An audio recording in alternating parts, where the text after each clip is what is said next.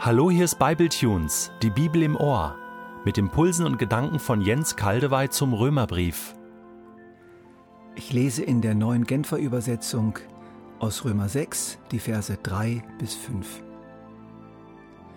Oder wisst ihr nicht, was es heißt, auf Jesus Christus getauft zu sein?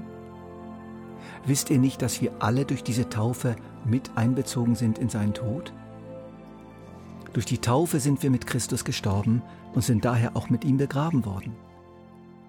Weil nun aber Christus durch die unvergleichlich herrliche Macht des Vaters von den Toten auferstanden ist, ist auch unser Leben neu geworden, und das bedeutet, wir sollen jetzt ein neues Leben führen.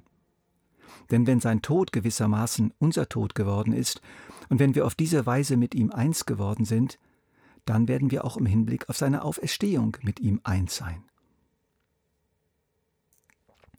Was Paulus eigentlich macht in Römer 6, auch wenn er das nicht extra erwähnt, ist ein Rückgriff auf das dritte Gebot, das dritte der zehn großen Lebensregeln Gottes.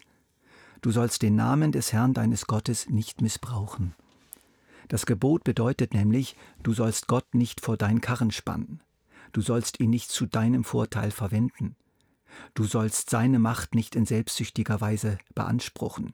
Du sollst Gott nicht zu einem Diener machen, der dir nützlich ist, aber du bestimmst. Im weiteren Verlauf seiner Argumentation weist Paulus nun auf die Taufe hin. Oder wisst ihr nicht, was es heißt, auf Jesus Christus getauft zu sein? Wisst ihr nicht, dass wir alle durch diese Taufe mit einbezogen worden sind in seinen Tod? Durch die Taufe sind wir mit Christus gestorben und sind daher auch mit ihm begraben worden.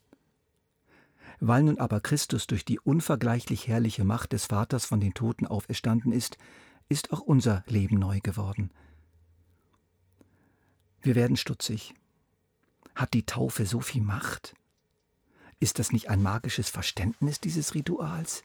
Ist die Taufe wirklich so entscheidend?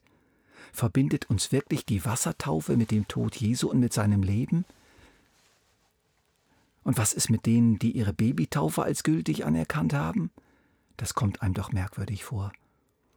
Wir müssen mal was, müssen mal etwas ausholen. Ich würde euch gern einiges zum Thema Taufe erklären. Es wird viel verständlicher, wenn wir uns vor Augen führten, wie denn dieser Begriff Taufe damals gefüllt war, was die in Rom eigentlich so gehört haben und vor Augen hatten, als sie das gelesen haben, Taufe. Hier sollten wir einen Blick auf die neutestamentliche Taufpraxis werfen. Da ist die Apostelgeschichte natürlich eine gute Quelle. Wir finden nämlich Taufberichte in Apostelgeschichte 2, 8, 9, 10, 16 und 19. Und wenn wir sie lesen, ohne unser Taufverständnis, wie wir es empfangen haben, was uns eingetrichtert wurde, dann wird eines ganz klar. Glaube, Taufe und Empfang des Heiligen Geistes und Entscheidung für Jesus, Bekehrung, Umkehr gehörten ganz eng zusammen. So eng, dass es praktisch austauschbare Begriffe waren. Jeder dieser Bezeichnungen stand für einen Aspekt des Bekehrungsgeschehens, des zum Glauben kommens, wie wir es heute sagen, oder des sich für Jesus entscheidens oder der sogenannten Bekehrung. Um es mal ganz praktisch zu machen, verweise ich auf die Methode des früher sehr bekannten Evangelisten Wilhelm Pahls. Er hat es so gemacht. Zuerst predigte er ausführlich und eindringlich das Evangelium, so wie es uns ja hier im Römerbrief auch entgegenkommt, und lud dann seine Hörer ein, nach der Versammlung in ein Extrazelt zu kommen und dort unter Anleitung eine ganz klare Entscheidung für Jesus, eine Entscheidung für Jesus zu treffen, beziehungsweise sich zu bekehren. Diese Entscheidung, die wird von anderen Übergabegebet genannt oder Jesus ins Herz aufnehmen oder Jesus sein Leben geben. Ihr wisst, denke ich, was ich meine. Einige im Zelt nebenan machten das und erlebten Vergebung ihrer Sünden, und viele erlebten augenblicklich einen inneren Durchbruch, eine Offenbarung des Vaters, eine oft intensive Begegnung mit Gott durch den Heiligen Geist, bei anderen ging es noch ein paar Tage. Lief nicht immer gleich ab, aber rückblickend sagten die meisten, seitdem gehöre ich Jesus. An dem Tag habe ich mich bekehrt. Bei Wilhelm Pals bin ich zum Glauben gekommen. Oder seitdem bin ich Christ. Und das ohne Taufe? Wilhelm Pals, was machst du für Sachen? Wie kann das angehen, dass Gott sich so zu deiner Arbeit gestellt hat? Tja, ihr Lieben, im Neuen Testament und noch eine recht lange Zeit in der frühen Christenheit war das, was da im Zelt bei Wilhelm Pals geschah oder bei Großevangelisationen bei so, beim sogenannten Altarruf, die Taufe. Pals sagte, kommt ins Zelt und bekehrt euch, indem ihr Jesus sagt, dass ihr mit ihm leben wollt und eure Sünden bekennt, ihm ihr Leben übergebt. Petrus und Paulus und seine Kollegen sagten, lasst euch taufen. Gemeint haben sie dasselbe. So war es. Das Taufritual ist das von Jesus angeordnete Ritual, mit dem wir unsere Entscheidung, unsere verbindliche und von Herzen kommende Entscheidung demonstrieren, nein, noch mehr, klar mehr, vollziehen sollen. Vollziehen, jetzt gilt es. Die Taufe war sozusagen die Unterschrift des inneren Menschen unter den neuen Vertrag mit Gott, rechtlich gültig. Ja, und was ist jetzt mit Wilhelm Pahls? Was ist mit den vielen von euch, die viele Jahre vor eurer Bekehrung bereits als Kinder getauft worden waren oder oft Jahre nachher oder mindestens Monate? Die Antwort lautet, es ist so sicher nicht ideal, aber Gott sieht das Herz an. Das Entscheidende ist die Entscheidung und nicht die Form dieser Entscheidung.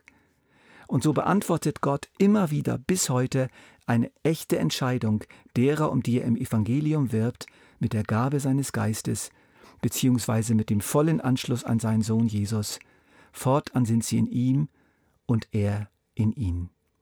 Aber ich denke doch, dass wir mehr und mehr zur biblischen Praxis der Wassertaufe durch Untertauchen im Wasser zurückkehren sollten, als den eigentlichen Entscheidungsakt, durch den wir Christ werden, Tradition hin oder her. Wir sollten die Wassertaufe nicht zu einem Anhängsel machen, das irgendwann noch dazukommt, auch wenn das gut gemeint ist, obwohl wir doch schon längst entschiedene und wiedergeborene Christen sind. Warum? Weil Jesus die Taufe selbst so angeordnet hat? Weil sie der Praxis der frühen Christen entspricht? Und weil dieser Vorgang von untergetaucht werden von einem Täufer und wieder emporkommen aus dem Wasser eine enorm kraftvolle Bildersprache ist, die in jeder Kultur irgendwie funktioniert. Es macht dieses unsichtbare Geschehen wunderbar sichtbar und fassbar. Wir sollten also aufhören, immer noch ständig die Taufe zu ersetzen durch andere Traditionen, auch wenn Gott immer wieder ein Auge zudrückt.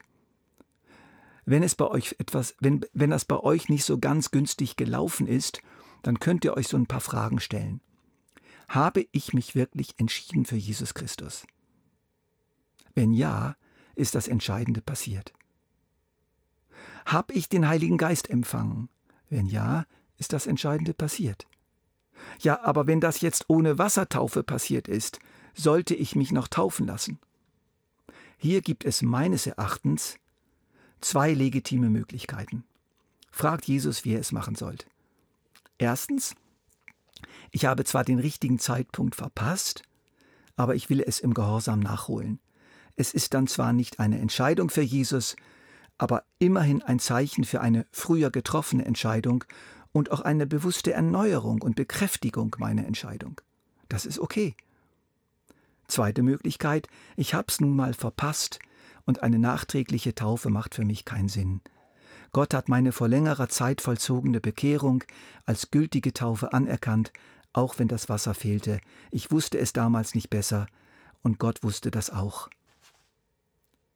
Nun zurück zu unserem Text. Paulus verbindet dem, mit dem Wort Taufe also das ganze Bekehrungsgeschehen. Und so wird der Text auch viel klarer. Was geschieht nun also bei einer solchen Bekehrung? Die damals eben in der Taufe vollzogen wurde und deswegen der Taufe gleichgesetzt wurde.